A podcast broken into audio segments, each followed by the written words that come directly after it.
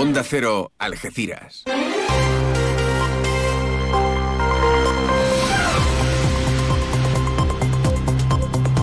Más de uno. Noticias del campo de Gibraltar con Alberto Espinosa. Muy buenos días, señoras y señores. Tiempo para conocer la información del campo de Gibraltar en este jueves 11 de enero de 2024. Yassin Khan, ya el presunto yihadista que en enero de 2022 eh, protagonizó un ataque en Algeciras que acabó con la vida del sacristán de la Palma, Diego Valencia, se opone a ser procesado por parte de la Audiencia Nacional. Se mantiene abierta la operación de la Guardia Civil contra el narcotráfico, también contra eh, la inmigración ilegal y que afecta a varias localidades de Andalucía e incluso a Pontevedra. De momento son ya 30 las personas detenidas. El presidente de la Junta de Andalucía, Juanma Moreno, eh, valora positivamente el proyecto del hidrógeno verde que va a suponer una revolución, principalmente para Huelva, con la apuesta de Cepsheimers, pero también para el campo de Gibraltar. En Tarifa, el PSOE reclama al alcalde que convoque de forma urgente la Comisión de Seguimiento del Agua. Ya saben que para la localidad tarifeña no se aplican las restricciones que ya están en vigor para el resto de la comarca. Noticias que, desarrollamos hasta las ocho y media de la mañana, como siempre, aquí en la sintonía de Onda Cero. Ahora nos marchamos hasta la EMET para conocer la previsión meteorológica. Lo hacemos hoy de la mano de Laura Vila. Buenos días. Buenos días. Hoy tenemos cielos con intervalos nubosos y brumas o nieblas matinales que disminuirán a poco nuboso por la tarde. El viento es flojo del norte, tendiendo a componente este por la tarde y sopla poniente moderado en el estrecho que amainará por la tarde y rolará a levante al final del día. Y las temperaturas sin cambios marcarán valores máximos de 18 grados en Algeciras, 16 en Cádiz, en Arcos de la Frontera y en Jerez de la Frontera y 15 en Rota. Es una información de la Agencia Estatal de Meteorología. Gracias Laura. Y se avecinan los premios Capitales Europeas de la Inclusión y Diversidad 2024 de la Comisión Europea, unos premios abiertos a todas las administraciones locales, ciudades, pueblos y regiones que están trabajando en fomentar la diversidad, la inclusión respecto a género, etnia u origen, religión o creencias, discapacidad, edad, colectivo o LGTBIQ. Como cada año, desde la Fundación de A3 Media hacemos un esfuerzo comunicativo para que las ciudades, comunidades autónomas y ayuntamientos conozcan, conozcan perdón, estos premios y participen. Este año hay dos categorías, administraciones locales o regionales con menos de 50.000 habitantes y otra con más de 50.000. Se concederá un premio especial a las iniciativas enfocadas a promover ciudades seguras y libres de violencia para las mujeres. El plazo para la inscripción está abierto hasta el 15 de febrero. 8 y 23.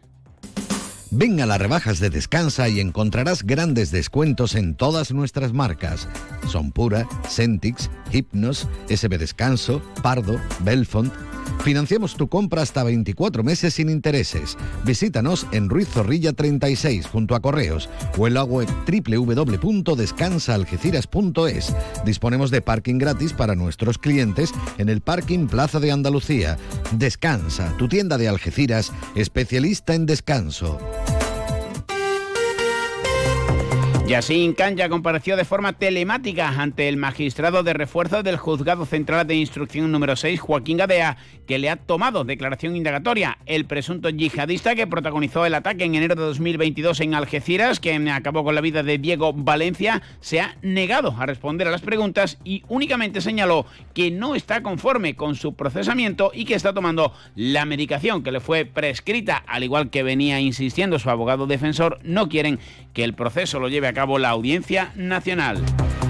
El Instituto Armado ha arrestado a 30 personas durante más de 23 registros realizados, entre ellos en viviendas de los barrios San Roque y Algeciras. Uno de los detenidos es el jefe del clan conocido como el Bubu, registro que se llevan a cabo en distintos puntos de Andalucía y España. Pedro Fernández es el delegado del gobierno en Andalucía y también habla de las incautaciones de hachís y cocaína. 30 detenidos hasta el momento y es una macrooperación muy importante que bueno pues eh, ha propiciado que haya esos 30 detenidos eh, y también que haya un total de incautación hasta el momento, con carácter previo a la entrada de registro, de más de 500 kilos de cocaína, 525 kilos de cocaína y en torno a son 2.500, 2.700 eh, kilos de, de hachís, es lo que se ha incautado hasta el momento.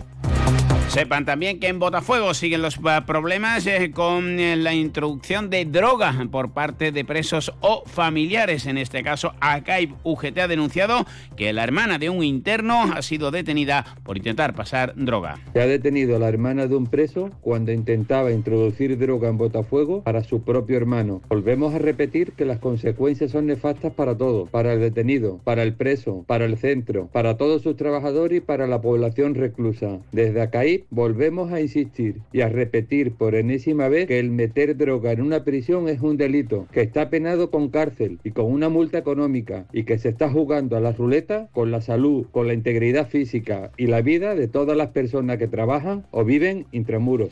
José Luis Alcaraz, desde acá y pide ya medidas para acabar con esta situación. En materia sanitaria, ya lo vienen escuchando, polémica en torno a la obligatoriedad del uso de mascarillas, se relajan algo las medidas, sí, baja la incidencia. Profesionales sanitarios, mientras tanto, de los hospitales de Algeciras y Jerez desarrollan un proyecto de cooperación internacional en un hospital de San Salvador. La iniciativa tiene como objetivo proporcionar atención médica especializada en, cirugía urológica o pacientes de bajos recursos, también formar al personal sanitario y mejorar los equipamientos hospitalarios. La consejera de Sanidad de la Junta de Andalucía, Catalina García, habla sobre las mascarillas. Y lo que le pedíamos era precisamente niveles de alerta, pues con indicadores y con acciones dentro de esos niveles de alerta para que cada comunidad autónoma en cada momento supiéramos qué hacer. Pues de, pasar desde la obligatoriedad a la recomendación, pero con esos criterios técnicos. Bueno, pues nos encontramos con que se ha celebrado esta mañana la ponencia de alerta, se han enviado las alegaciones que nos pidió la ministra, pero no se ha convocado un consejo interterritorial que...